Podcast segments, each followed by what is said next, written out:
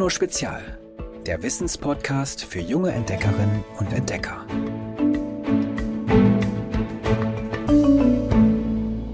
Nachts ist es bis zu minus 130 Grad Celsius kalt. Die Landschaft gleicht einer Wüste. Man sieht roten Sand und Gestein, so weit das Auge reicht. Na, wisst ihr, von welchem Planeten ich spreche? Schön, dass ihr wieder eingeschaltet habt. Ich bin Ivy und heute sprechen wir über den Mars.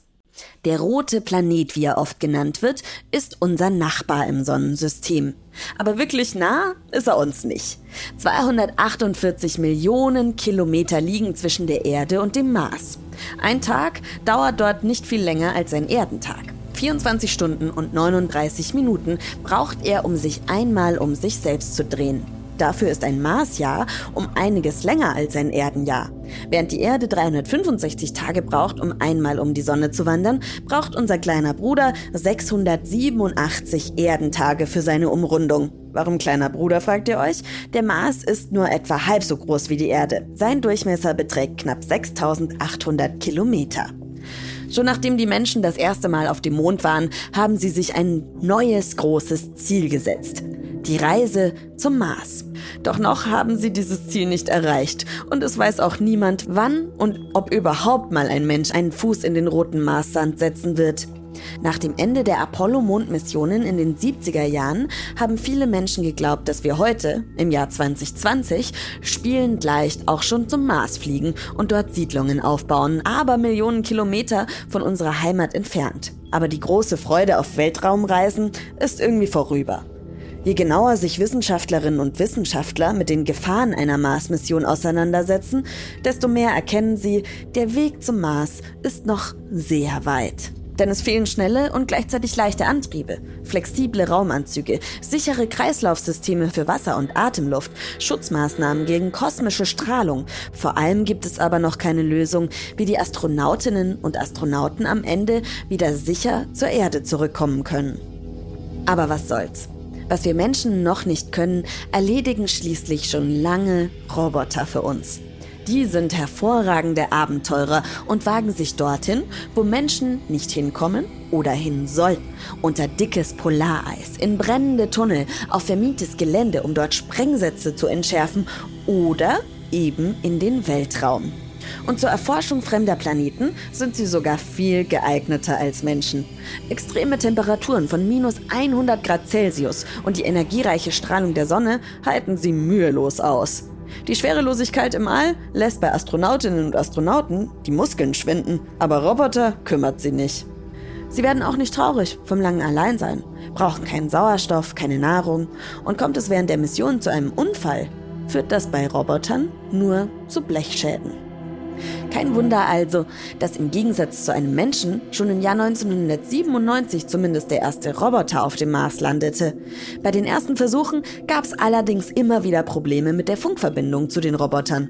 Die erste richtig erfolgreiche Mars-Mission gelang erst mit Hilfe des Roboters Curiosity, den die NASA losschickte, die Flug- und Raumfahrtbehörde der USA. Am 6. August 2012 landete er auf dem Mars.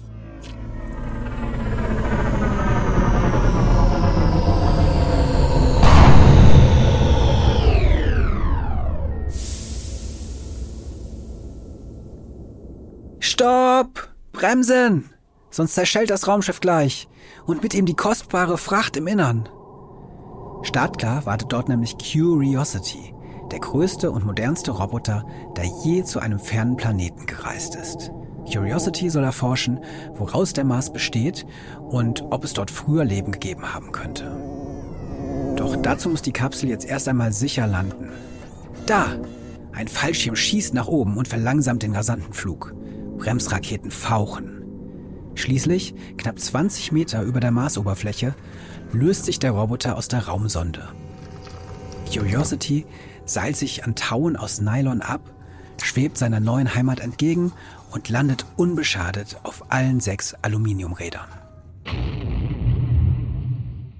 Viele Jahre lang haben Wissenschaftler und Wissenschaftlerinnen an dem komplizierten Roboter getüftelt. Jetzt macht er seinem Namen alle Ehre.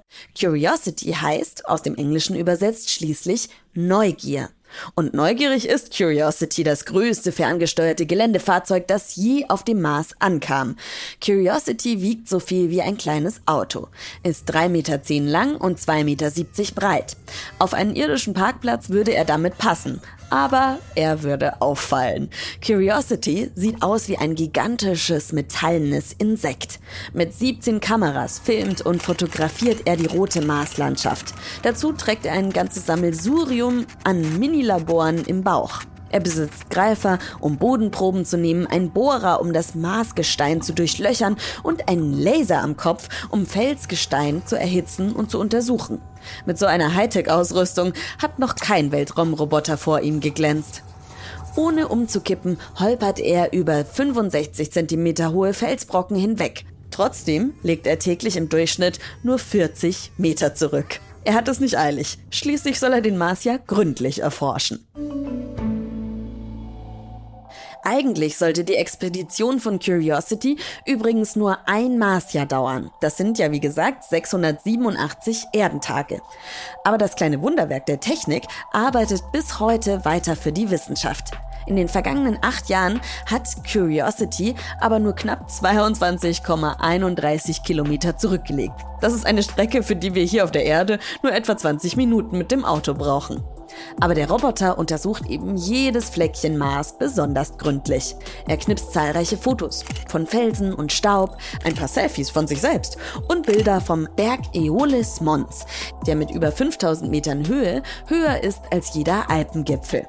Aus den Aufnahmen haben NASA-Expertinnen und Experten ein riesiges dreidimensionales Panoramabild vom Mars zusammengepuzzelt. Er erhitzt das Gestein mit seinem Laser auf 1100 Grad Celsius, bis die Funken fliegen und untersucht auf diese Weise, aus welchen Stoffen das Gestein besteht. Und er hat mit seinen Kameras auch Kieselsteine entdeckt, die vermutlich von Wasser rundgeschliffen wurden. Das könnte ein Hinweis darauf sein, dass sich einst Bäche und Flüsse über den Mars geschlängelt haben. Curiosity arbeitet sich Stück für Stück vor und die Gesteinsproben, die der Roboter siebt, portioniert und in seinen Minilaboren untersucht, sind so genau wie niemals zuvor. Die Ergebnisse verraten uns, woraus der Marsboden und die Atmosphäre um den roten Planeten beschaffen sind, nämlich unter anderem aus Stoffen, die auch auf der Erde vorkommen.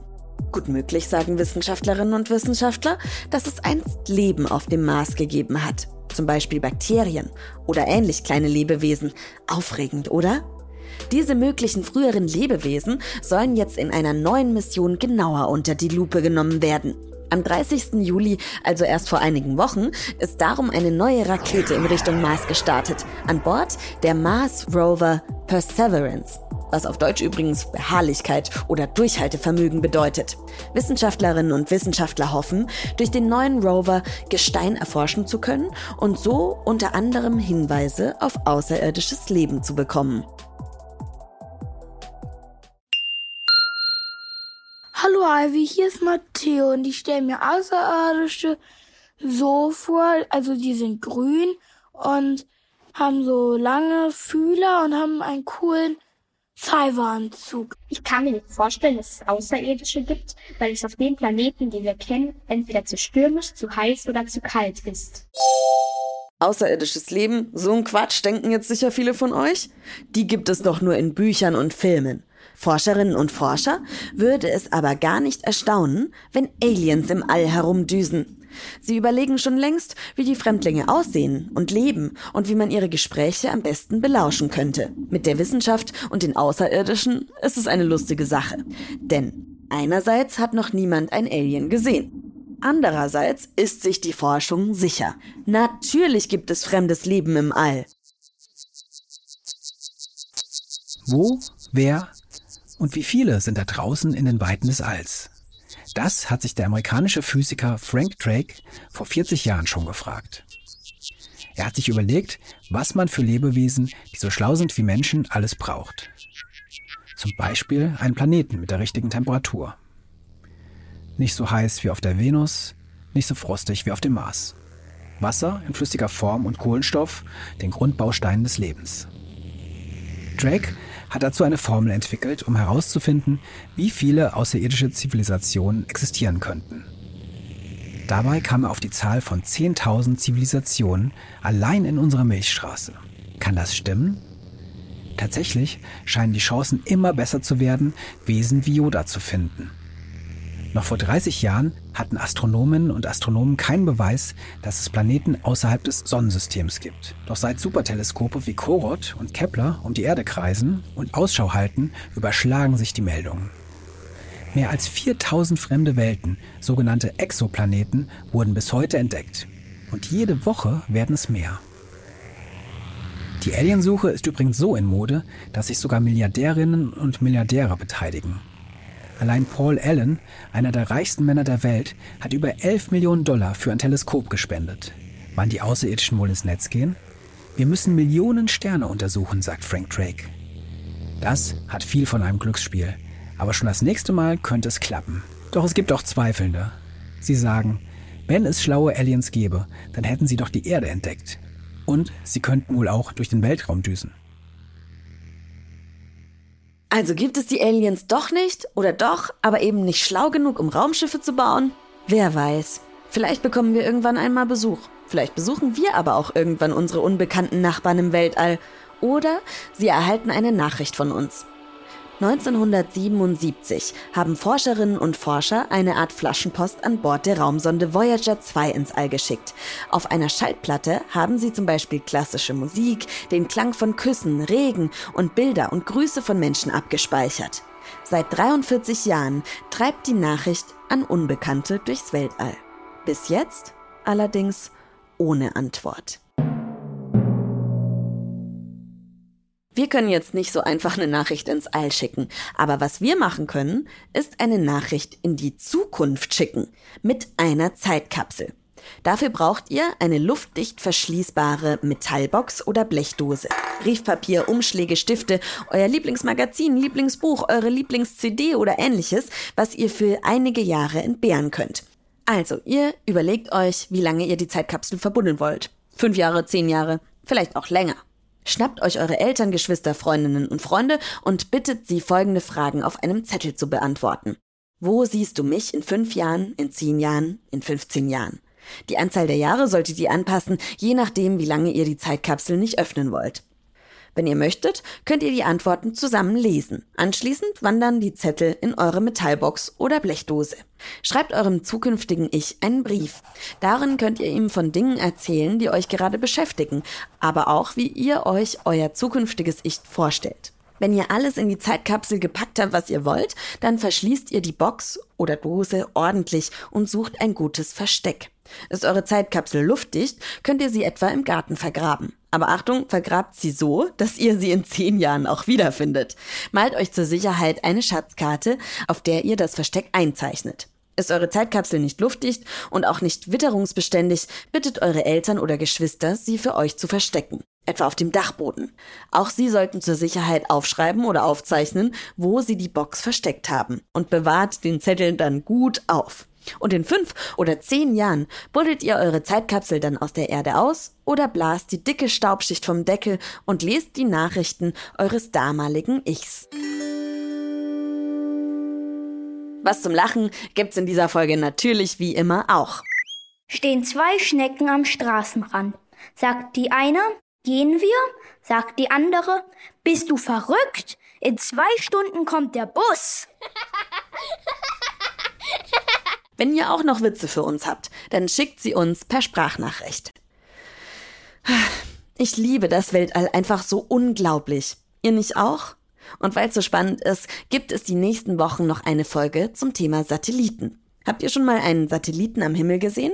Erzählt es mir in einer Sprachnachricht an 0160 53 19 068. Bis nächste Woche. Tschüss! Noch mehr Geolino für zu Hause? Schaut einfach unter geolino.de slash spezial.